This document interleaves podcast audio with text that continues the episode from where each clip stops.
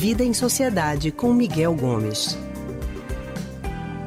E já estamos ao telefone com Miguel Gomes, que é historiador, psicólogo e psicanalista do Centro de Pesquisa em Psicanálise e Linguagem, CPPL.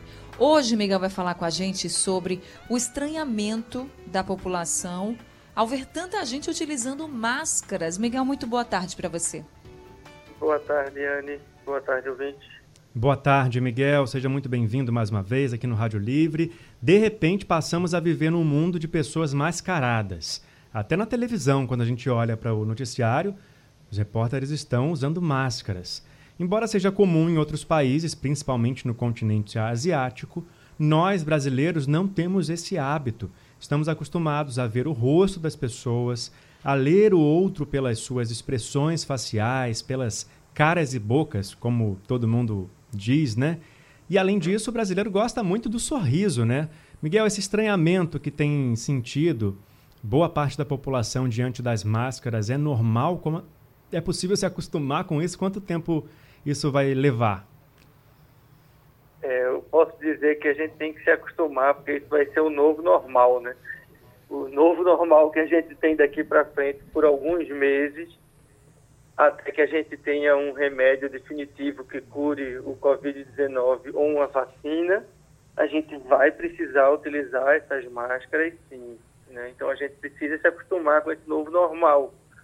Recentemente eu precisei ir no supermercado e você já via todas as pessoas dentro do supermercado usando máscaras. E as máscaras mais diferentes, umas maiores, menores, coloridas, não coloridas, mas estava todo mundo mascarado e é uma realidade que a gente vai precisar se acostumar, né? De fato, a gente perde na leitura da expressão facial das pessoas, né? A gente não vê o sorriso, a gente não vê algumas minúcias que a gente pode fazer na boca, com a musculatura do, da face, que pode passar uma maior atenção, desprezo, alegria, tristeza. Né? Se a pessoa tiver de óculos, a gente perde mais ainda. Enfim, mas é uma situação que a gente vai precisar se acostumar, como alguns países, como você mesmo colocou, tem isso, né? Porque também não significa que usar máscaras para pegar um transporte público, para ir a um supermercado, não significa que a gente vai estar mascarado o dia inteiro, né? A máscara que a gente usa o dia inteiro é outra, né? A máscara é da personalidade, é aquela que a gente veste de acordo com a situação social. Essa a gente vai continuar utilizando. Agora, essa máscara de tecido, essa máscara descartável, vai ser utilizada nesses deslocamentos ou em alguns locais onde há muita aglomeração, onde é, ou quando uma doença, então se você está gripado, a gente não tem um costume de quando a gente está gripado, a gente sair de máscara.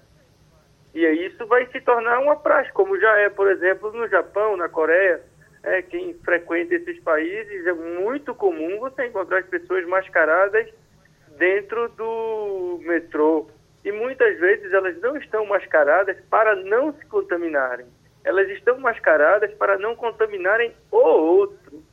Né? É um tipo de cuidado que essas pessoas passam a ter com o outro, né? um olhar menos narcísico, menos para si mesmo e mais direcionado às outras pessoas, que a gente vai poder é, é, começar a exercer isso aqui também e, e a máscara pode ser um, um impulsionador para isso, né? Eu acho que esse é um, é um, é um detalhe assim que a gente precisa pensar, né? Que a máscara ela não está ali só para me proteger, ela está para proteger o outro e isso é Verdade. fundamental. Miguel, agora você falou dessa questão de prestar mais atenção ao outro, né? E que a gente também não está tão acostumado realmente a esse hábito, né, de usar uhum. máscaras, uhum. enfim. E algumas pessoas que ainda estão estranhando muito, tanto a, quando tem que usar, quando também se depara com um amigo ou um conhecido, ou até mesmo alguém desconhecido de máscara, eu queria que você falasse um pouquinho sobre a questão da vaidade, porque a gente sabe que muita gente pode estar se sentindo incomodado também por causa da vaidade, né? Enfim, se uhum. arrumar e ter que colocar essa máscara. E a gente sabe que é necessário, mas que está cobrindo ali boa parte do rosto. Você acha que realmente esse uso de máscaras, agora, nesse momento que a gente ainda não está muito acostumado, ele pode ter algum impacto na autoestima das pessoas? Acho que no primeiro momento, sim, porque é, é um impacto, né? As pessoas não estão acostumadas a se verem com máscaras. E, e, como a gente teve um problema com, com máscaras no início da, da pandemia, a gente não tinha máscaras, então a gente meio que botou a máscara que era possível. Com o passar do tempo, isso acontece em outros países, as pessoas vão poder transformar a máscara, inclusive, num acessório. Como a gente tem o óculos, como a gente tem um brinco, como a gente tem um colar, como algumas pessoas usam aqueles lenços, né?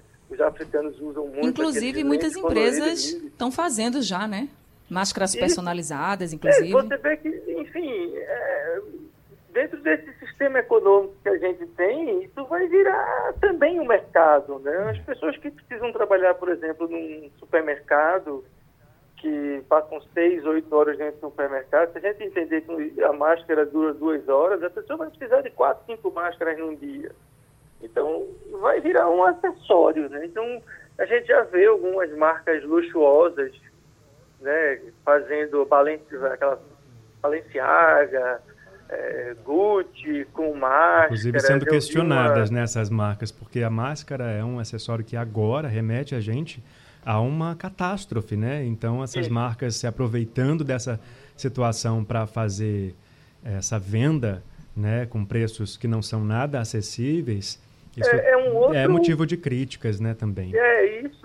E é assim, é um outro aspecto que isso pode trazer, né? Uhum. Você, assim como você tem com óculos escuros, como você tem com a caneta, como você tem com o celular, é. a máscara vai virar um, pode virar, não estou dizendo que vai, mas pode virar um elemento de distinção social, né? Então eu vou ter uma máscara de tal marca ou com tal emblema e aquilo remete a uma posição social maior do que aquele outro que tem uma máscarazinha de pano feita em casa. Né? Então esse é um outro aspecto que as máscaras podem trazer e que é o, talvez seja o pior que a gente tem aí das máscaras. Né? O que eu acho mais né, nessa nova situação do uso de máscaras é que a gente explore isso, é que a máscara não está aí. Né? Claro, ela apareceu nesse contexto de uma pandemia, de uma catástrofe, mas que ela pode servir para que a gente desenvolva uma capacidade de se preocupar com o outro. Eu acho que essa é uma coisa interessante. A máscara não é só para me proteger. É para proteger o outro de mim, né? Para que eu estou doente, ok, eu estou doente aqui, então pronto, eu quero que todo mundo se dane aqui dentro do metrô e eu vou dar aquele espirro e quem estiver aqui por perto é. pegue a gripe. Ou o danado da doença que eu tenho. Inclusive, E Miguel... aí o uso da máscara vai impedir que isso aconteça. É. Isso eu acho que é uma coisa que a gente pode explorar para melhorar a vida da gente dividir com vocês uma experiência. Eu, ano passado, antes disso tudo começar, bem antes, um pouco antes disso tudo começar, estive na China, é, fazendo um projeto aqui para o Sistema Jornal do Comércio, que está guardado, gente, para depois que isso tudo passar, a gente vai mostrar para vocês. E aí, é, agora não está no, no clima, né?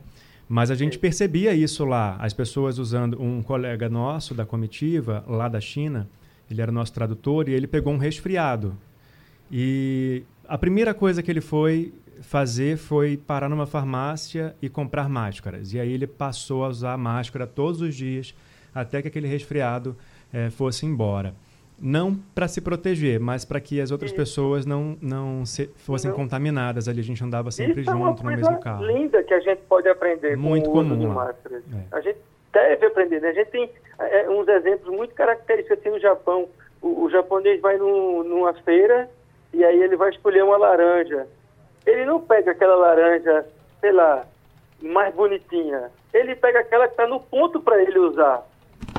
Porque ele não vai pegar aquela mais bonitinha para deixar guardada e deixar aqui uma pudreta na feira.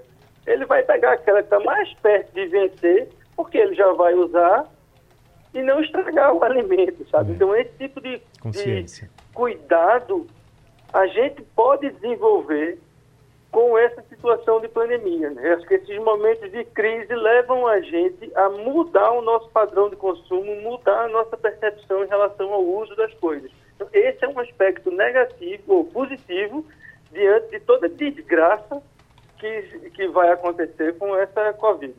Tá certo, Miguel. Muito obrigado mais uma vez pela sua participação, viu? Tá, João Leandro, tá bom, Anne. Bom ouvintes, até próxima segunda, Até. mais uma semana em casa. Isso aí. Se Força, Deus quiser. saúde. Obrigada, Força. Miguel. Até semana que vem. Saúde. Gente, acabamos de conversar com o historiador, psicólogo e psicanalista do Centro de Pesquisa em Psicanálise e Linguagem, CPPL, Miguel Gomes.